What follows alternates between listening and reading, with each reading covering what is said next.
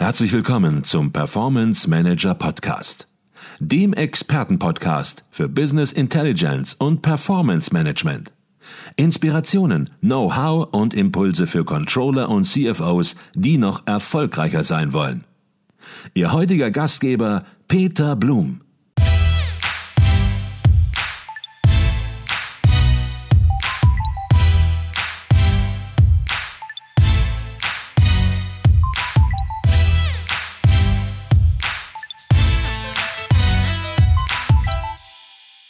Herzlich willkommen im Performance Manager Podcast. Mein Name ist Peter Blum. Ich bin Geschäftsführer der Business Intelligence Beratung Advisio Consult und Ihr Gastgeber im Podcast.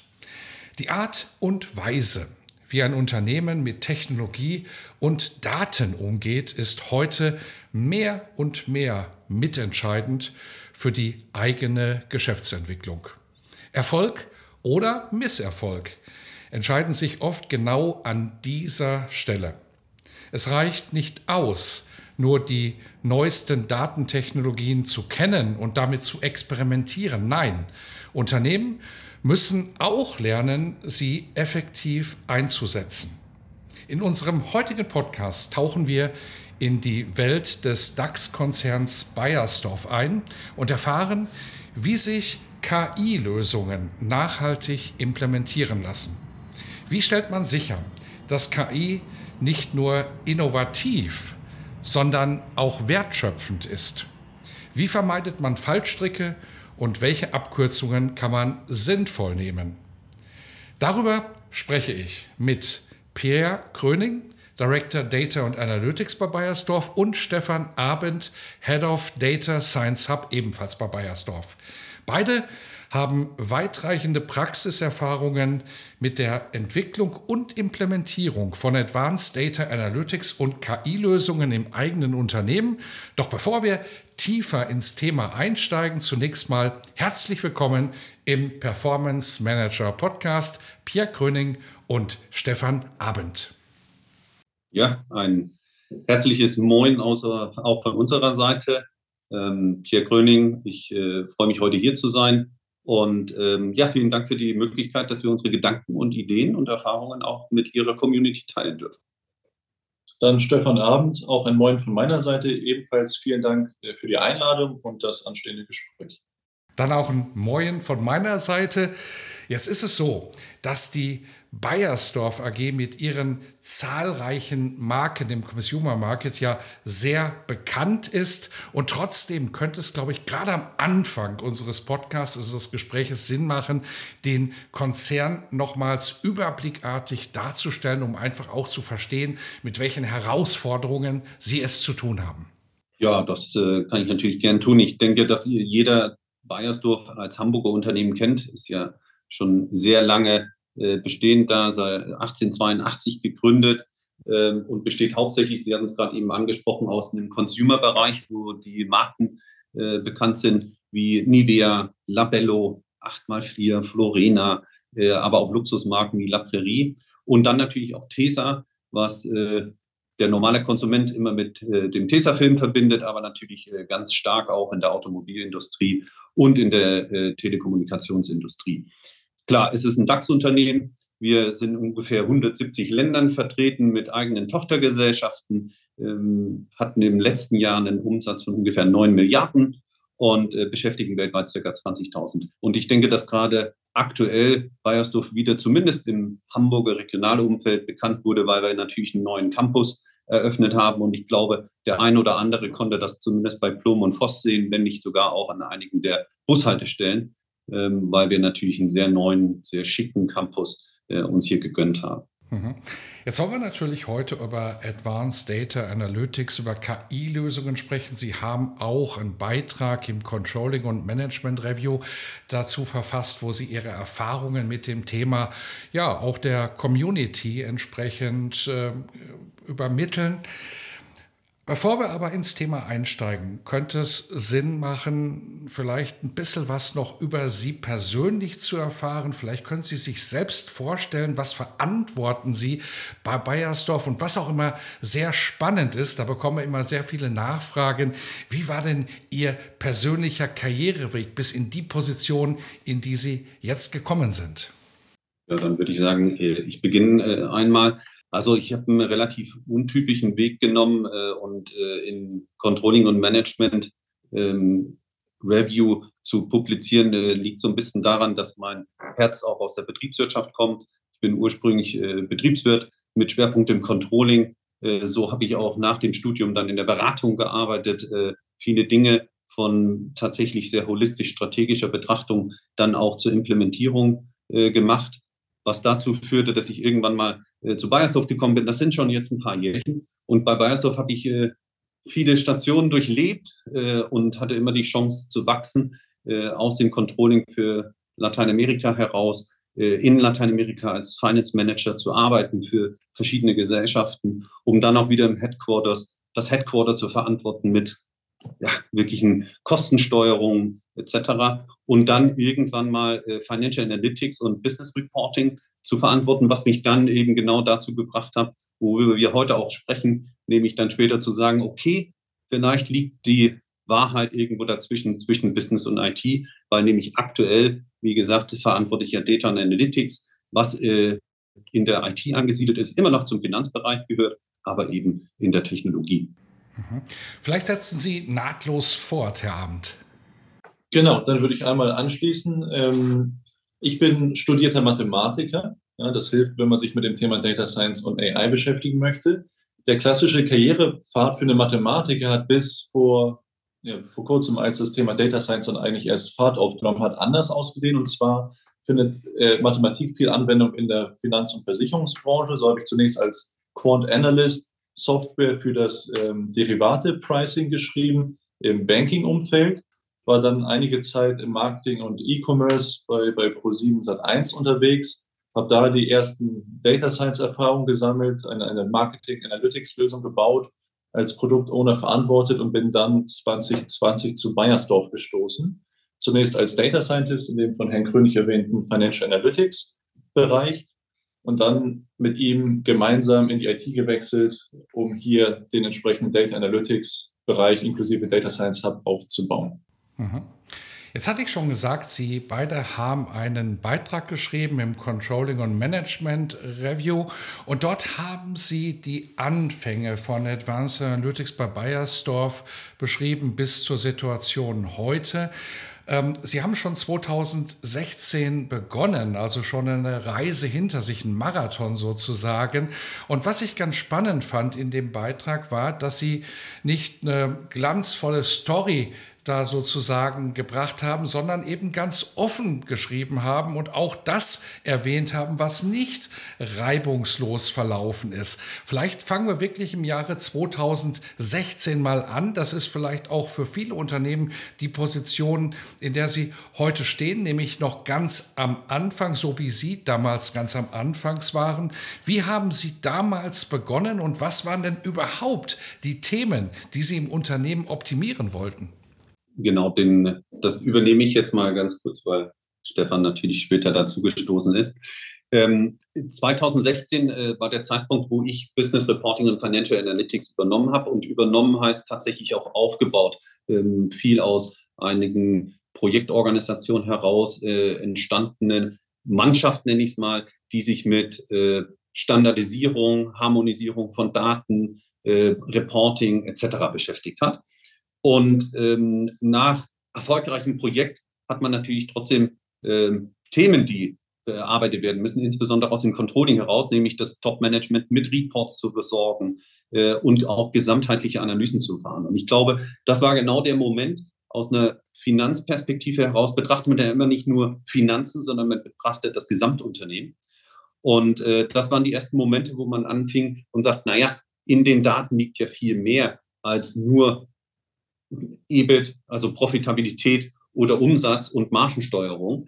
Äh, da liegt ja noch viel mehr äh, drin, was wir uns eigentlich anschauen müssten. Und bin ganz ehrlich, so habe ich es in dem Artikel auch geschrieben, wir selbst haben dann angefangen, uns Data Scientisten einzustellen, um im Prinzip herauszufinden, okay, äh, können wir Cluster äh, finden, können wir irgendwas in dem Forecast verbessern, können wir unsere eigene Effizienz steigern, indem wir uns nicht mit Monatsreporting äh, noch und nöcher beschäftigen, etc. Was dazu geführt hat, und das äh, war nicht so einfach, das so ehrlich in dem Artikel zu schreiben, aber am Ende haben wir uns durchgerungen, es zu tun, ähm, was natürlich nicht nur wir so gemacht haben, sondern andere Funktionen ebenfalls.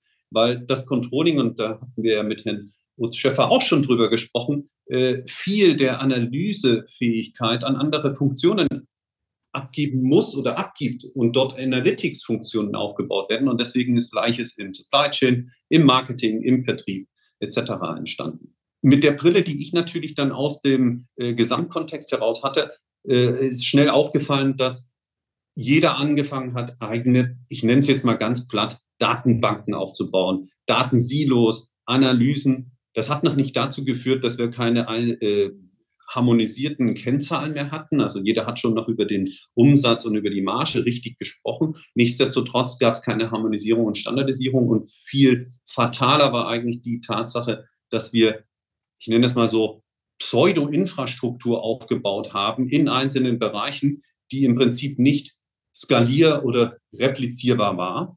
Ähm, und das hat eben dann genau dazu geführt zu sagen, Mensch, das kann doch eigentlich nicht richtig sein aus einer Konzernperspektive, dass jede Funktion für sich anfängt, Data Scientisten, das ist das eine, da kommen wir noch später zu, das muss nicht falsch sein, aber Data Scientisten zu benutzen, um Infrastrukturthemen aufzubauen und nicht wirklich mit einer zentralen IT beispielsweise daran arbeitet, an einer Datenstruktur ähm, zu arbeiten, die uns dann ermöglicht, im Prinzip gesamtheitliche Analysen nicht nur für Finanzen, sondern für Supply Chain Sales etc. Ähm, zu machen. Und das hat dann im Prinzip dazu geführt, dass wir mit dem Danik, das war eine CFO, mit der damaligen CFO gesagt haben, wir müssen das besser angehen, wir sollten es richtig machen, wir müssen Business Know-how in die IT und technisches Verständnis ins Business reinbringen. Und deswegen bin ich damals mit einem Großteil der Funktionen und insbesondere auch äh, mit Stefan Abend in die IT gegangen. Und dort haben wir im Prinzip dann eine Einbettung von den Analytics-Themen in den Bereich von Business Intelligence, Datenintegration und dann ebenfalls den Data Science Hub gemacht. Jetzt ist es ja ein Unternehmen immer wichtig, nicht nur Ideen zu haben. Ich glaube, das ist noch das geringste Problem, sondern eben ins Handeln zu kommen, ins Tun zu kommen. Und wir haben gerade, Sie haben gerade über das Jahr 2016 gesprochen ähm, und die folgenden Jahre. Und da war es noch nicht üblich, dass alle über künstliche Intelligenz gesprochen haben, da war ChatGPT noch gar nicht da. Und sie sind ins Handel gekommen, sie sind ins Tun gekommen. Und ich habe das gerade so verstanden, dass sie ja zunächst den dezentralen Ansatz des Experimentierens in gewisser Weise gelebt haben, um überhaupt mal ein bisschen Schwung ins Rad zu bekommen, aber dann gemerkt haben, Mensch, das ist gut gewesen bis hierhin, aber so können wir nicht weitermachen, weil so erzielen wir keine nachhaltigen Resultate für einen Konzern.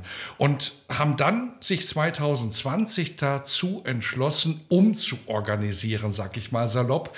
Wie sind Sie konkret vorgegangen? Was haben Sie umorganisiert? Ja, genau. Jetzt muss ich fairerweise sagen, dass ich in der ersten Frage wahrscheinlich ein bisschen vorgegriffen habe.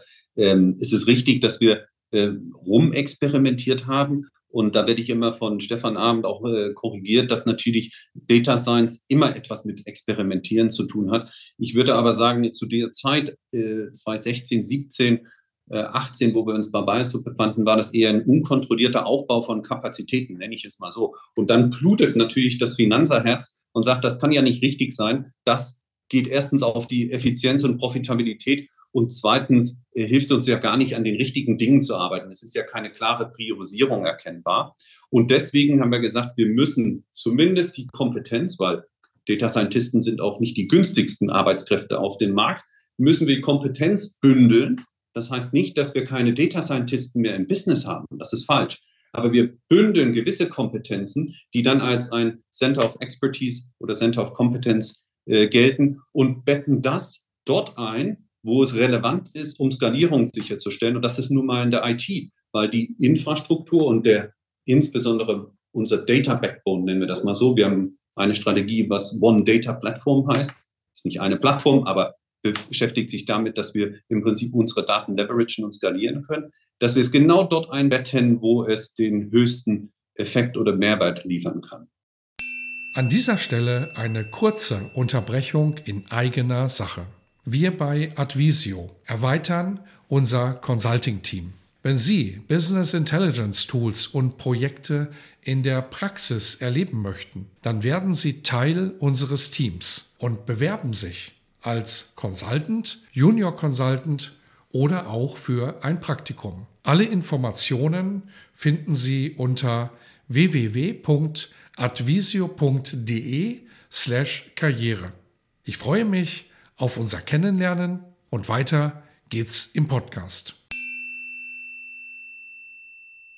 Auf all das, was Sie angesprochen haben, werden wir natürlich im weiteren Verlauf des Gespräches eingehen. Sie haben auch noch ja, Schlüsselfaktoren für den Erfolg von KI-Projekten herausgearbeitet, äh, auch natürlich eben aus der Praxis heraus.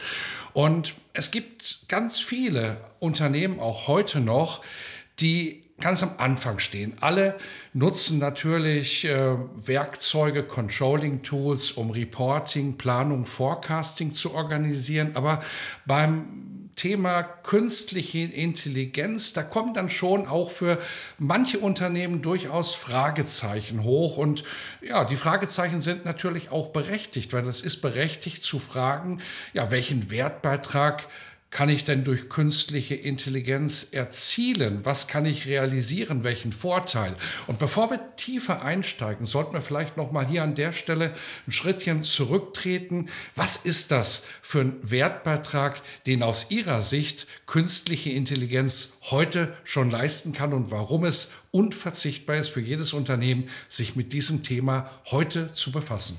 Genau, da, da wäre man natürlich versucht, zu beginnen, ähm, die, die Frage zu beantworten mit Automatisierung. Ja, das ist auch nicht falsch. Ja, wir haben aber für uns festgestellt, dass wir idealerweise einen Schritt weiter vorne anfangen, und zwar bei unserem Geschäftsmodell. Ja, und dann die entsprechenden Werthebel ableiten. Und das, das wird im Zweifelsfall auch für Sie als Zuhörer von, von Industrie zu Industrie unterschiedlich sein.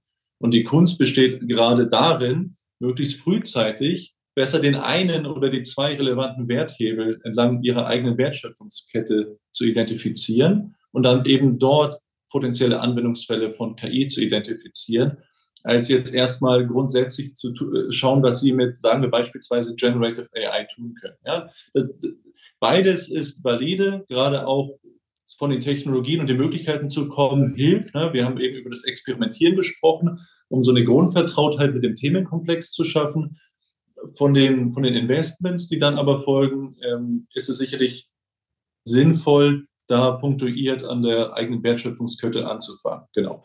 Und das sind jetzt zum Beispiel für äh, eine Firma wie Bayersdorf, ja, die die Forschung intern betreibt, Manufacturing, also Produkte herstellt, distribuiert und dann verkauft. Ja, heute noch weitestgehend im äh, Brick-and-Mortar-Geschäft, also beim Retailer um die Ecke, sind das eben Dinge, die auf die Labordigitalisierung einzahlen, Dinge, die auf die äh, Supply Chain Fragestellung, Distributionsfragestellung einzahlen und dann ähm, insbesondere auch die Aussteuerung, also die, die Corporate Planning, in, gerade im Sales-Umfeld unterstützen. Ja?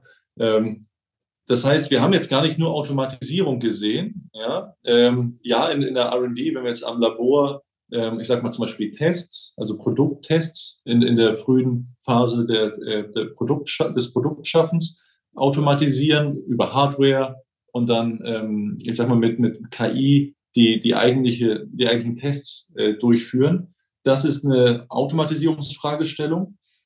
Wenn wir uns dann jetzt aber zum Beispiel diese Planungskomponente anschauen, dann geht es viel weniger darum, jetzt, in, wir haben vorhin gesehen, dass wir in, in bis zu 170 Märkten unterwegs sind, jetzt die, die eigentliche Tätigkeit zu rationalisieren, sondern vielmehr automatisiert gute Entscheidungen zu generieren. Ja, also gute Entscheidungen, die das, was wir tun, nämlich zum Beispiel Promotions, also Preispromotions in den einzelnen Ländern durchzuführen, besser im Ergebnis dastehen lassen, als man das bisher getan hätte in, in dem Moment, wo man so eine Entscheidung diskretionär, also manuell trifft. Ja, das heißt, Automatisierung ist sicherlich das Leitthema. Aber Automatisierung prägt sich nun eben in unterschiedlichen Teilen Ihrer Unternehmung unterschiedlich aus. Mhm. Ich glaube, da steckte gerade ganz viel drin in Ihrer Antwort, denn es geht nie um künstliche Intelligenz, künstliche Intelligenz und die Tools. Es ist kein Selbstzweck, sondern es geht immer darum, und das haben Sie gesagt, bessere Entscheidungen zu ermöglichen oder eben einen Mehrwert in einem ganz konkreten Business Case, der eben aber aus dem Business heraus entwickelt werden muss, zu erzielen. Und darauf kommen wir auch nochmal zurück. Sie hatten eben angesprochen, Herr Gröning, dass Sie dann im Verlaufe ja, mal ihre Erfahrungen Data Scientists angestellt haben, ähm, um entsprechend Daten noch besser analysieren zu können. Und dann haben sie was Interessantes entdeckt. Sie haben gemerkt, dass die Data Science Skills allein eben auch nicht ausreichen, um KI einzuführen und nachhaltig zu etablieren, sondern dass drei ganz andere Schlüsselfaktoren entscheidend sind für die erfolgreiche KI-Implementierung. Und darüber sollten wir natürlich jetzt sprechen, weil dann schließt sich auch der Kreis zu dem, was der Herr Abend gerade gesagt hat. Was sind das für drei Schlüsselfaktoren? Genau, also ich glaube, wir werden da wahrscheinlich gemeinsam antworten, aber das Erste ist natürlich genau das, was wir auch schon heute mehrmals gehört haben. Man sollte sehr gut wissen, was man eigentlich erreichen möchte. Und äh, das ist auch in dem Artikel immer oft rausgekommen äh, mit der Co-Creation. Das funktioniert nicht, wenn ein Business nur alleine etwas macht oder nur die IT alleine. Äh, gemeinsam muss man im Prinzip eine Roadmap, eine Vision, eine Idee haben, die es dann ermöglicht, die Schritte herunterzubrechen in kleine machbare Themen wie MVPs. Ähm, und das ist nämlich genau der zweite Schlüsselfaktor, dass wir Projekte eben nicht so wie früher in einer Wasserfall Art und Weise steuern, die sehr genau definieren, was gemacht werden muss am Anfang und dann am Ende wird was geliefert, was dem Kunden gar nicht mehr so gefällt. Ich meine, das ist nichts Neues, aber es ist auch für einen Großkonzern etwas, was gelernt werden muss, nämlich mit, ich nenne das mal, unfertigen Produkten umzugehen. Und das bedeutet viel Change Management auf beiden Seiten, auf der IT und auf der Business-Seite. Und ich glaube, das ist deswegen auch so wichtig, dass man dieses agile Projektmanagement nicht nur als Projektmanagement, sondern als Change Management auch sieht. Und ich bin ganz ehrlich, da arbeiten wir heute noch dran. Ähm, und das ist ein währender Prozess. Und äh, der dritte Faktor, da würde ich direkt mal an Stefan Abend übergeben, weil äh, das kannst du noch viel besser erklären. Genau, da haben wir mal angefangen, damals noch, bevor wir beide, also als wir noch im Fachbereich äh, gewesen sind, uns mal anzuschauen, was tut denn so ein Data Scientist in der Bayersdorf-Ausprägung heute? Ja. ja. Und, und was ist eigentlich zu handeln durch eine Person oder eine, eine Capability, ja, also ein Set von Skills? Und zwar kommt man da ganz schnell in die Situation, dass wir sehen, dass, dass jeder für sich oder jede Kollegin ihre, ihr eigenes Projekt managt, ja, sich um das Thema Datenakquise, Data Management kümmert, ja, an dem Tooling arbeitet, ja, sich im Zweifelsfall selber noch eine virtuelle Maschine organisiert, was jetzt mal der Platzhalter für Infrastruktur ist. Dann kommen wir irgendwann zu dem, was, was den meisten Data Scientisten eigentlich Spaß macht, nämlich die mathematische Modellierung. Ja. Und dann müssen wir das Ganze natürlich auch deployen. Das heißt, wir müssen sowas wie eine Datenakquise äh, über eine Datenpipeline, sage ich jetzt mal, ähm, ähm, coden. Ja, wir müssen das Modell nachher in der Cloud-Infrastruktur deployen. Und dann kommen da ganz viele Softwareentwicklungs- und Infrastrukturmanagement-Themen hinzu.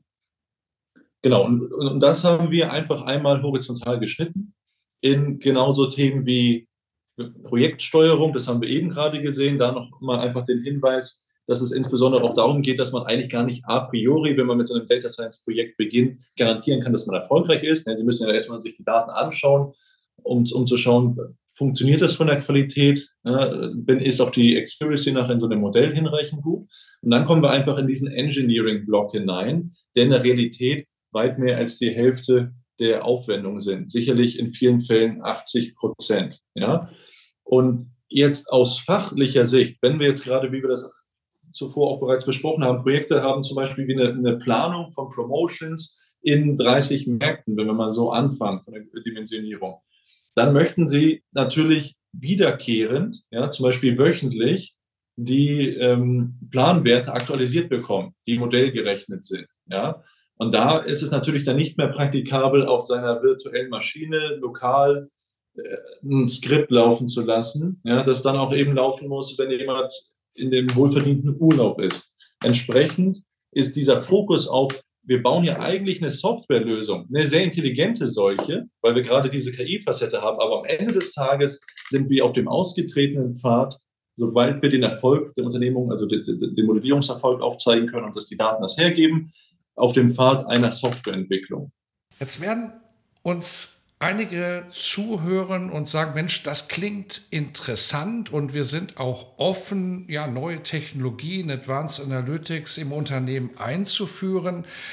Aber wir müssen in die drei Schlüsselfaktoren noch mal ein bisschen tiefer einsteigen, weil im Überblick kann man sie verstehen, aber was bedeutet das konkret, um es dann entsprechend auch umzusetzen? Und der erste Schlüsselfaktor, den Sie angesprochen haben, der bestand darin, dass Sie hingegangen sind und gesagt haben, ganz am Anfang geht es darum, unternehmensrelevante Anwendungen oder Business Cases zu ermitteln.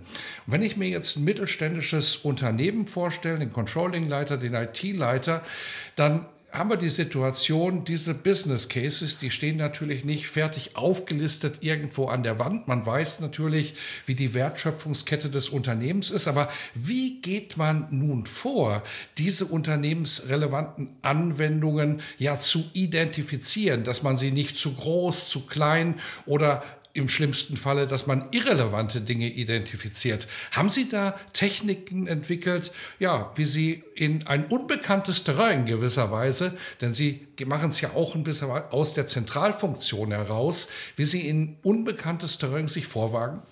Ich glaube, ähm, das müssen wir einmal ein bisschen einordnen, weil Sie hatten jetzt gesagt, wie haben Sie das gemacht? Ich glaube, in dem Artikel äh, mich zu erinnern, hatte ich es auch so geschrieben, es gibt natürlich ein großes Digitalprogramm bei Bayersdorf.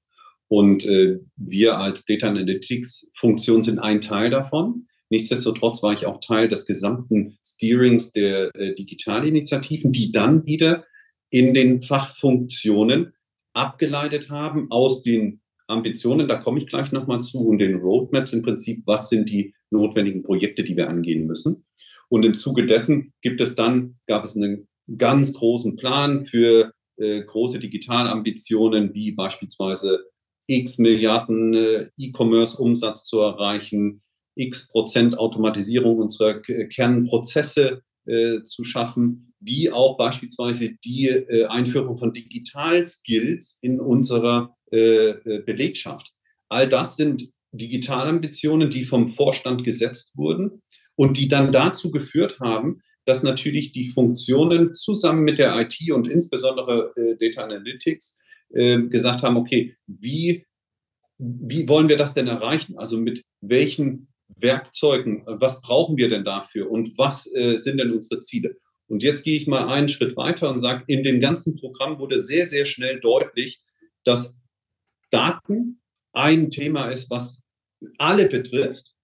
Und man ist sehr schnell auch zu dem äh, Entschluss gekommen, zu sagen, Daten und Datenplattform und Analytics-Plattform als solches behandeln wir etwas anders als normale Projekte, die nämlich über einen Wertbeitrag, das heißt wirklich auch einen Return on Investment beurteilt und priorisiert werden. Das wenden wir auf Data Analytics und die Plattform nicht an, weil wir erkennen, dass das ein ganz, ganz wichtiger Enabler, jetzt spreche ich schon wieder nur Denglisch, aber eine ganz äh, wichtige äh, Voraussetzung für den Erfolg mehrerer Projekte in anderen Funktionen ist. Und genau das hat uns das äh, im Prinzip dann ermöglicht. Und wenn Sie jetzt äh, Bezug nehmen auf welche Techniken etc. wenden wir an, natürlich setzen wir uns mit den Business-Funktionen zusammen, machen Ideation-Sessions, äh, wo Sie gewisse auch wir in unserem Bereich Digital Skills haben, mit denen Sie durchgehen, nennen Sie es auch Digital Design. Äh, Sie äh, im Prinzip arbeiten heraus, was ist eigentlich eure Vision, was ist euer sogenannter North Star